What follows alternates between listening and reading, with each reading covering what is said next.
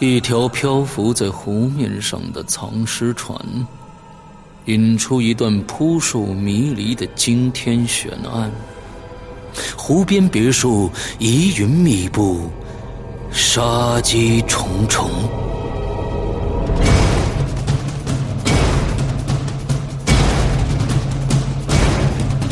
鬼影人间》携手中国著名推理小说家蓝马，打造《鬼影人间》首部中篇推理悬疑音乐剧《湖边别墅的鬼影》。二零一三年三月十五日抽丝剥茧，全球首发。鬼影丛生，魅火舞动，精彩内容尽在《鬼影人间》苹果 APP。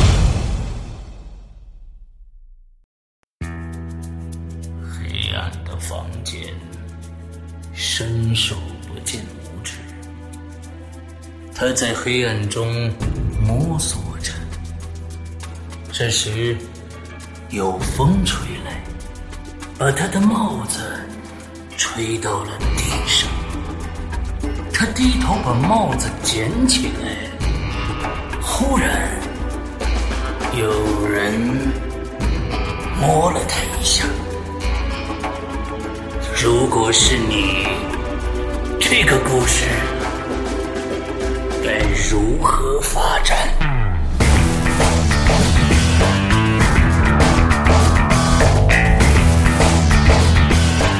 鬼影人间开启全新恐怖有声平台，打造国内首档大型惊悚有声互动栏目。你现在收听到的是《鬼影重重》，鬼门洞开。你是天使还是魔鬼？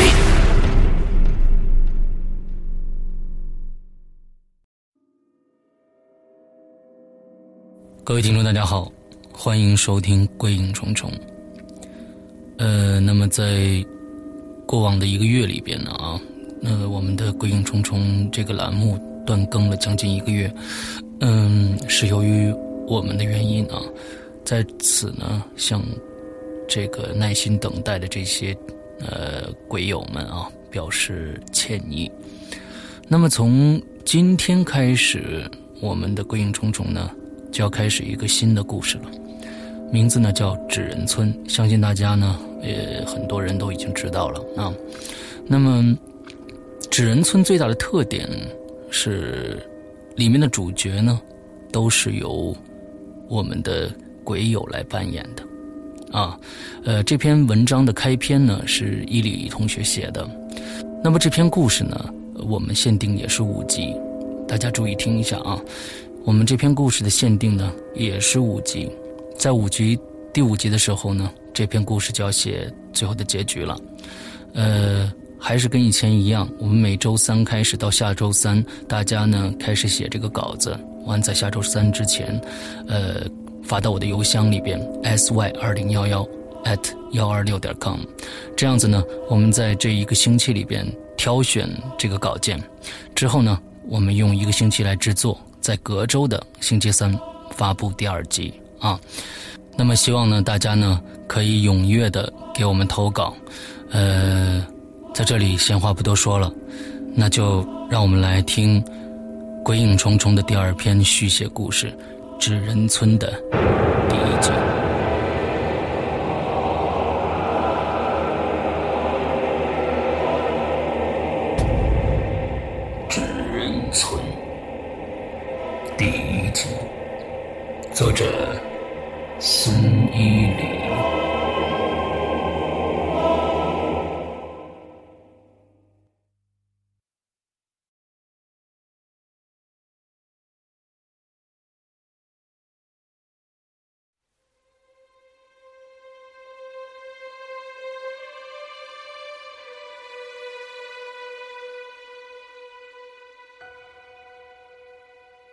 从二零一二年三月，《鬼影人间》这档鬼故事节目开播以来，在短短的半年时间里，赢得了广大听友的喜爱。这些鬼友十分的热情，他们帮我们在网络上建立了群，八、站等等，想让更多的人听到《鬼影人间》这档节目，而且也给我们提了很多的建议。在这里，我和师阳表示非常的感谢。自然而然的，一些鬼影的铁粉逐渐的显现出来，在大家的努力下，《鬼影人间》这个恐怖而又诡异的节目，逐步的在民间蔓延开来。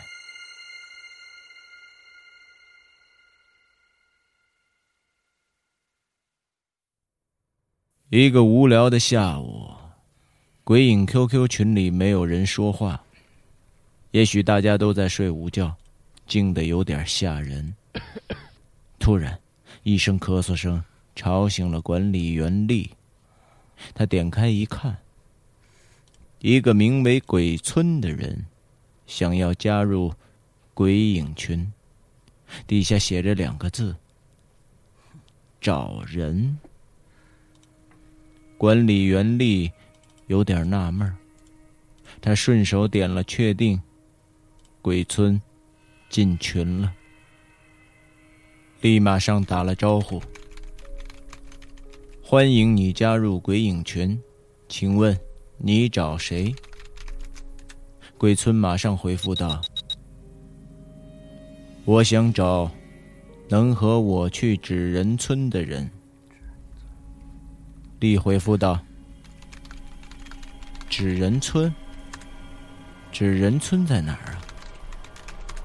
鬼村马上又回复：“在陕西泾阳县周边的一个荒村。”这个话题让群里的气氛开始活跃了。花花跳出来问道：“为什么要去那个地方呢？”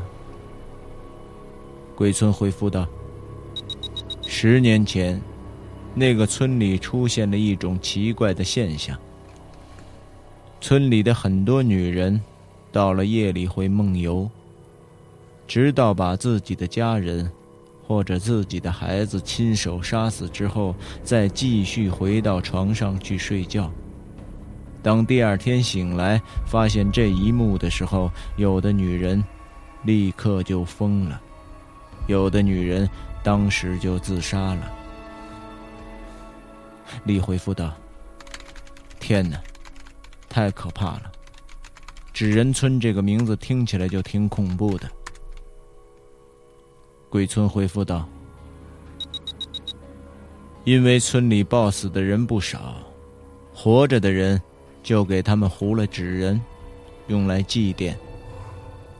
村民都觉得那个地方很邪，就陆续的都搬走了。我觉得那个地方很奇怪。”我很想去一趟纸人村，想了解一下为什么那里的人会突然间变得精神失常。可，毕竟我一个人去，还是觉得不安全。我想，你们喜欢听这类节目，想必都是恐怖爱好者，所以我想问问，有没有想和我同去纸人村的朋友？鬼村的这个请求，顿时让鬼影群里一下子安静了下来。许久没有人回复。过了很久，鬼村发来了消息：“我还是去别的地方找喜欢冒险的朋友吧。”哈哈。突然，鬼影群里的花花说话了。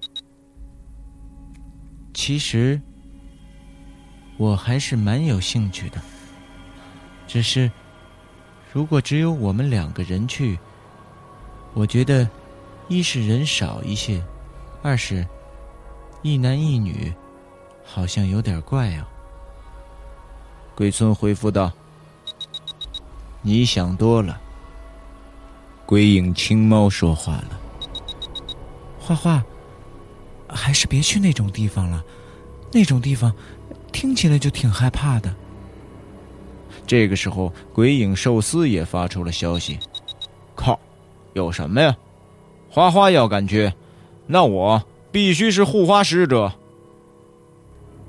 群里再次热闹了起来，有想去的，有不敢去的，有支持的，有反对的，大家纷纷议论起来。刷屏的速度越来越快，但多数都是反对者。丽这时也发言了：“大家先停一下，我个人觉得这个地方是很危险的，建议大家三思后行。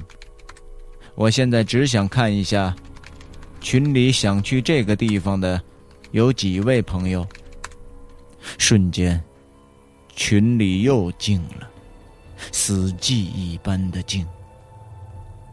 过了很久，滴滴滴，第一个跳出来的，就是鬼影群里的花花，紧接着就是寿司，接着又静了。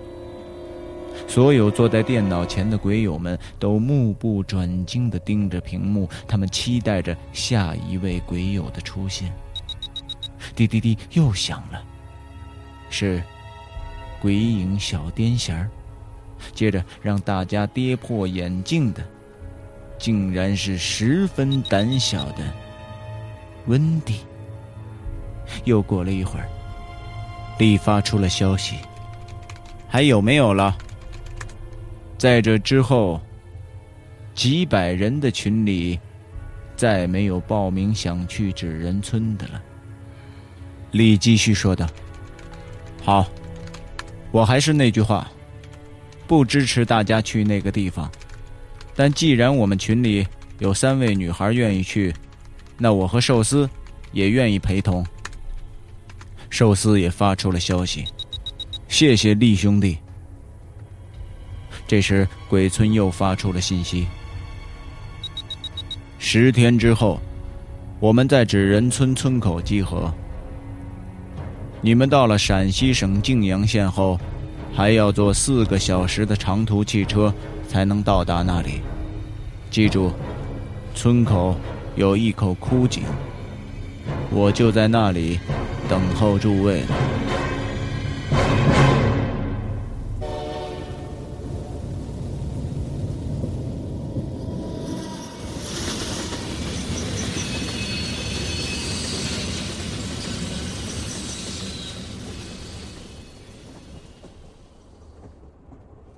一周之后，丽、寿司、温迪、花花、小癫痫儿五个人搭上了开往陕西的火车。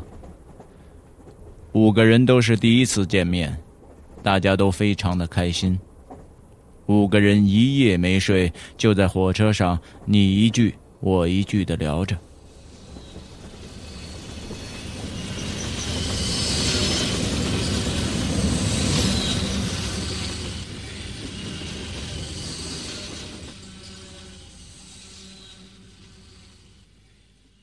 第二天一大早，火车缓缓的驶进了陕西泾阳站。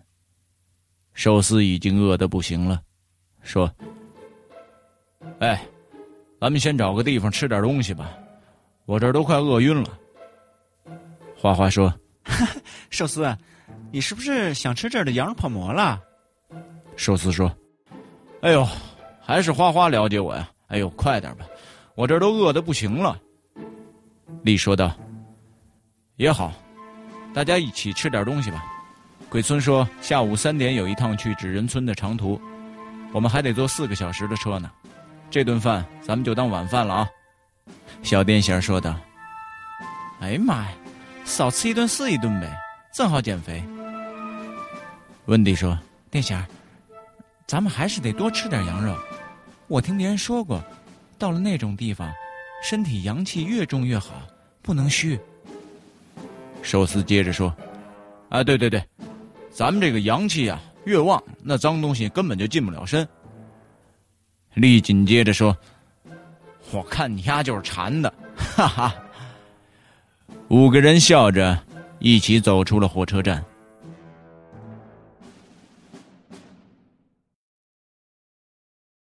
下午两点五十分。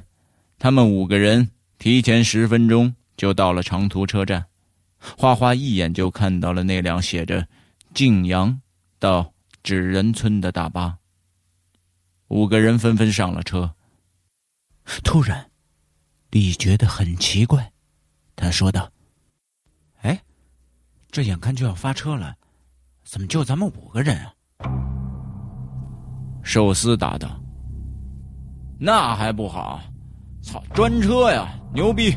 哈哈。寿司的话音刚落，突然车门关上了。一个脸色黑黑、长满了皱纹的司机发动了汽车。李问：“哎，师傅，这车就我们五个人啊？”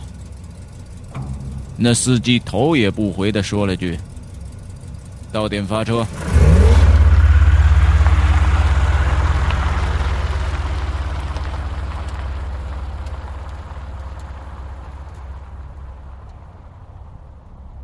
四个小时转瞬即到，晚上七点半，天已经黑了。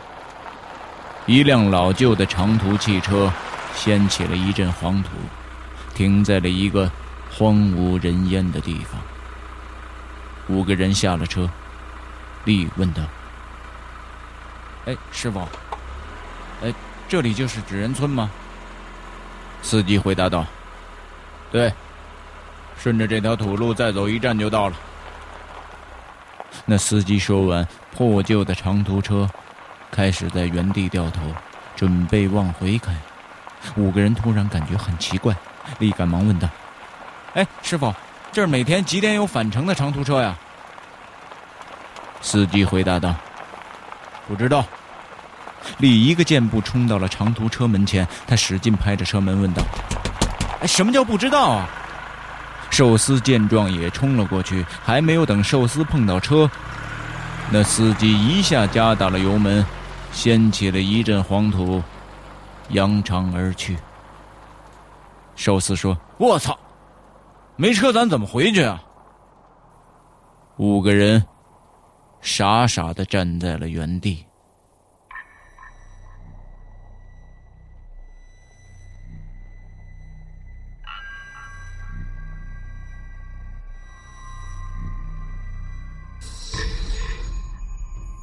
一阵冷风吹过，四周没有一丝光亮，五个人完全陷入了黑暗之中。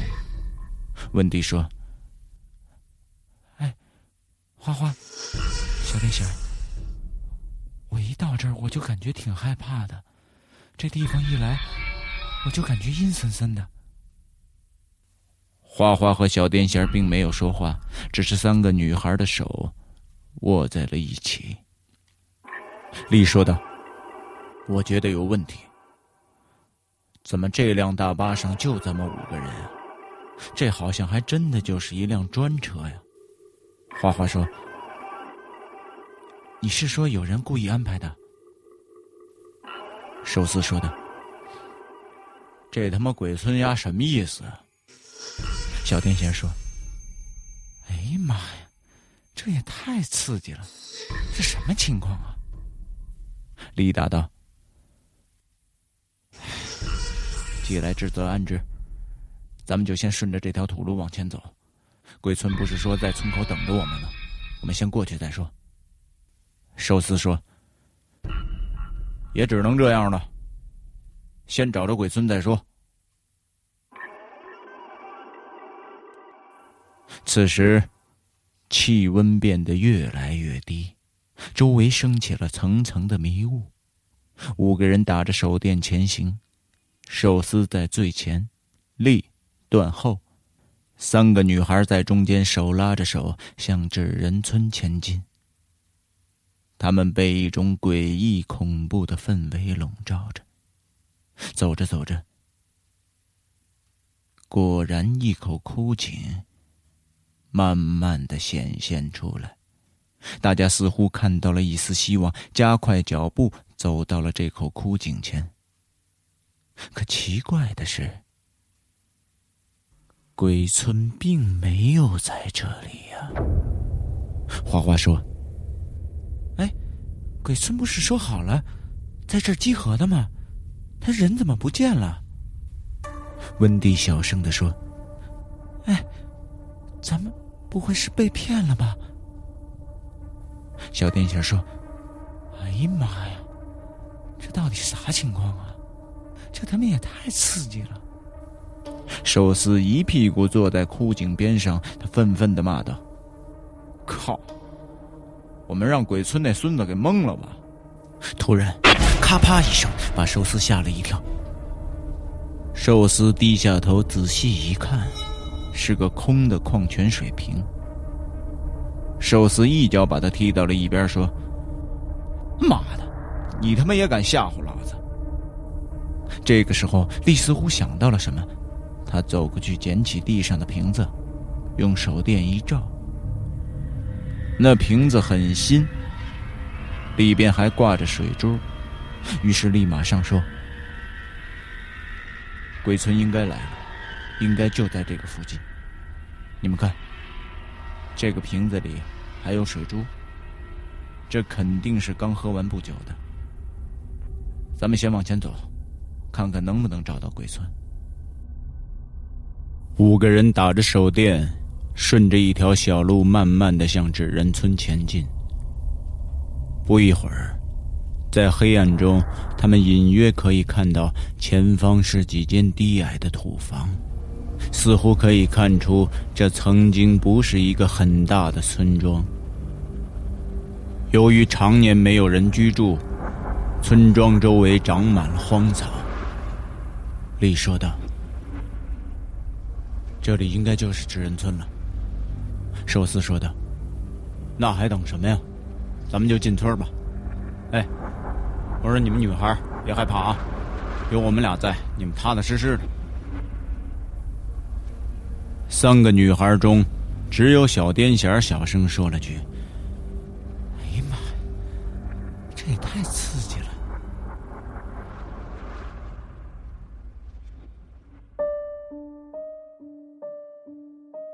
五个人慢慢的走到了纸人村的村口。这村口的东边有一间小土房，西边有两间，稍大一些。那两间土房离得很近，中间有一条很窄的夹道，只够一个人穿过的宽度。丽打着手电，向那条黑漆漆的夹道里望去。透过手电微弱的光，可以看到在夹道的另一头有很多荒弃的土房子。丽说道：“哎，你们看，从这儿过去。”那边还有很多空房子。寿司说：“我操，这么窄，没别的路走了。”丽回道：“咱们刚才从枯井那儿走到这儿，好像就只有这一条路，这里应该就是必经之路。”温蒂小声的说：“天哪，这夹道这么长，我有幽闭恐惧症。”我不敢走啊！寿司用手电也照了照那条夹道，说：“这地方怎么这么窄呀？而且这么长的一段路。”花花说道：“哎，我们几个女孩还指着你们两个大男人保护呢，你们倒先害怕了。”寿司一听，马上说：“谁谁害怕了？我是怕你们觉得害怕。来，花花，我拉着你们。”花花说道：“切，才不要呢！”小癫痫说道：“哎呀妈呀，我现在真怀疑我智商是不是有问题？你说我来这儿干啥来了？哎呀妈呀，这也太刺激了！”突然，温蒂尖叫了一声，说：“鬼！那屋子里有鬼！”大家一下变得很紧张。丽说：“温蒂，温蒂，别怕，别怕，在哪儿啊？”就就在那间屋子里，温迪一边哆嗦着一边说着：“寿司们哪儿的？哎，我说温迪，你别一惊一乍的好不好？谁一惊一乍了？我我刚才看见，我我刚才看见那间屋子里有一个白衣女人她闪了一下就消失了。此时，五个人站在原地，谁都不敢说话。还是力打破了寂静。他说道：“寿司，咱俩先进去看看。”寿司似乎犹豫了一下，但还是点了点头。两个人打着手电，一步步的走向了西边的这间土房。此时，除了力和寿司两个人脚下踩到的荒草所发出的擦擦声，周围没有一丁点儿的声音。太静了，似乎这里连一只会叫的昆虫都没有。力和寿司，甚至可以听到他们身后三个女孩的呼吸声。寿司不由自主的回头看了看那三个女孩。此时，站在那里一动不动的三个女孩显得异常的恐怖。他们也在直直的盯着寿司。寿司和力在微弱的手电光线下，慢慢的推开了那间土房虚掩着的门。突然，他们发现墙上挂着一个老旧的相框，在微弱的手电灯光下，可以看出相框里是一个年轻漂亮的女人。似乎不像是个农村人。在照片的右下角，写着一行字：“死亡时间：二零一二年九月十一号。”天哪！二零一二年九月十一号。寿司和力不知道这是怎么回事。这个村子里的人不是在十年前都死光了吗？力小声说：“哎，我觉得这地方有问题，咱俩得赶快出去。”寿司点了点头，准备往外走。两个人刚一回头，门突然间关上了，一个一身白衣、披头散发的人猛地向寿司扑了过来。寿司大喊了一声：“我操！”接着。寿司就疯了一样向外跑，门外的三个女孩见到了寿司，似乎也被吓破了胆，没有方向的四散逃窜。那个披头散发的人一下扑了个空，他脸朝下趴在地上，一动不动。此时的力，全身就像被抽掉了骨头一样，他傻傻的站在那里。过了很久。这个披头散发的人一直脸朝下趴在地上，很久都没有动。丽这才看清楚，这个人就是鬼村所说的纸人，只是这个纸人做的太逼真了。居然这个人还有头发，李不知道从哪里来了一股子勇气，他居然想把这个纸人翻过来，看看他的脸。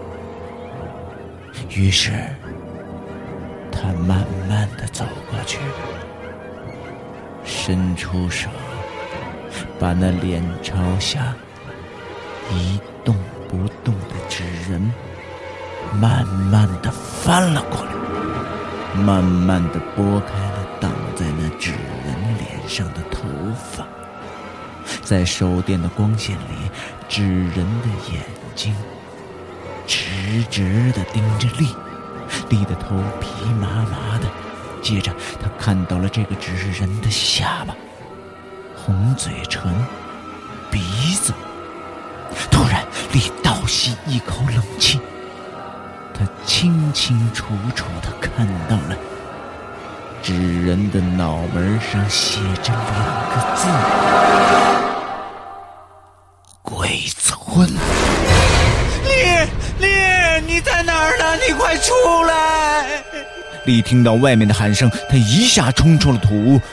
只见寿司和小癫痫在一旁傻傻的站着，目光呆滞。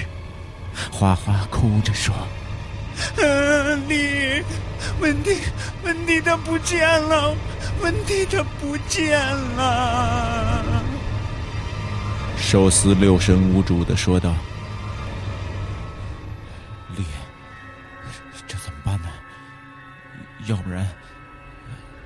救援吧，啊！丽一下子呆住了。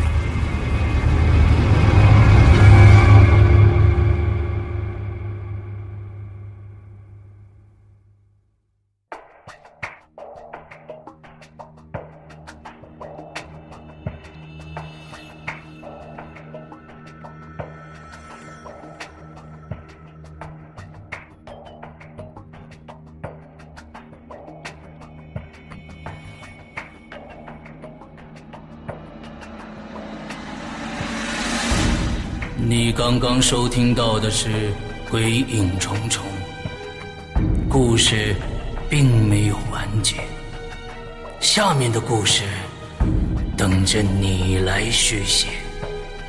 主人公的生死掌握在你的手里。